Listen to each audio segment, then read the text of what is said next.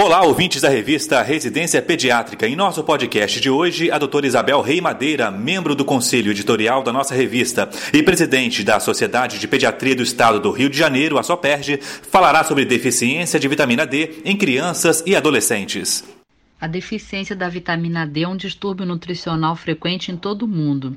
No Brasil, um país ensolarado, a hipovitaminose D também é um problema comum e também acomete crianças e adolescentes. A maior disponibilidade da dosagem sérica da vitamina D e a divulgação de informações sobre os efeitos extraesqueléticos da vitamina aumentou o número de solicitações para dosagem da mesma e, consequentemente, a prescrição de sua suplementação.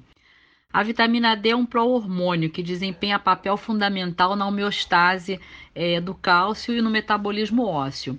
Ela é obtida pela síntese cutânea, 90%, e de fontes alimentares, 10%. Algumas fontes alimentares ricas em vitamina D são o óleo de fígado de bacalhau, a sardinha enlatada, o atum, o salmão selvagem, o salmão criado em fazendas de piscicultura, o fígado de boi, o iogurte, a gema de ovo, fórmulas lácteas fortificadas, o leite materno e também o leite de vaca.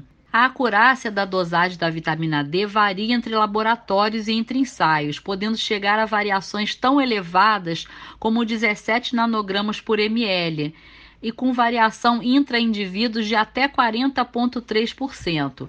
Por isso, não se deve dosar indiscriminadamente, apenas em grupos de risco, como aqueles sujeitos que são submetidos à exposição insuficiente à luz solar, ou então no caso de síndromes de má absorção intestinal, em hepatopatias, em nefropatias e no uso de determinados medicamentos. Esses são alguns exemplos. De uma maneira geral, o ponto de corte é, que se usa é o limite inferior da normalidade, habitualmente, é, atualmente é utilizado, é de 20 nanogramas por mililitro. A investigação adicional em indivíduos que têm valores abaixo de 20 nanogramas por mililitro deve ser particularizada, caso a caso. A suplementação da vitamina D com 400 unidades internacionais por dia para crianças menores de um ano e 600 unidades por dia para crianças maiores de um ano está indicada em crianças em aleitamento materno exclusivo, em crianças em uso de fórmula láctea fortificada com vitamina D, que ingerem um volume menor do que 1000 mililitros por dia, em crianças e adolescentes que não ingerem pelo menos 600 unidades de vitamina D por dia na dieta e em crianças e adolescentes que não se exponham ao sol regularmente.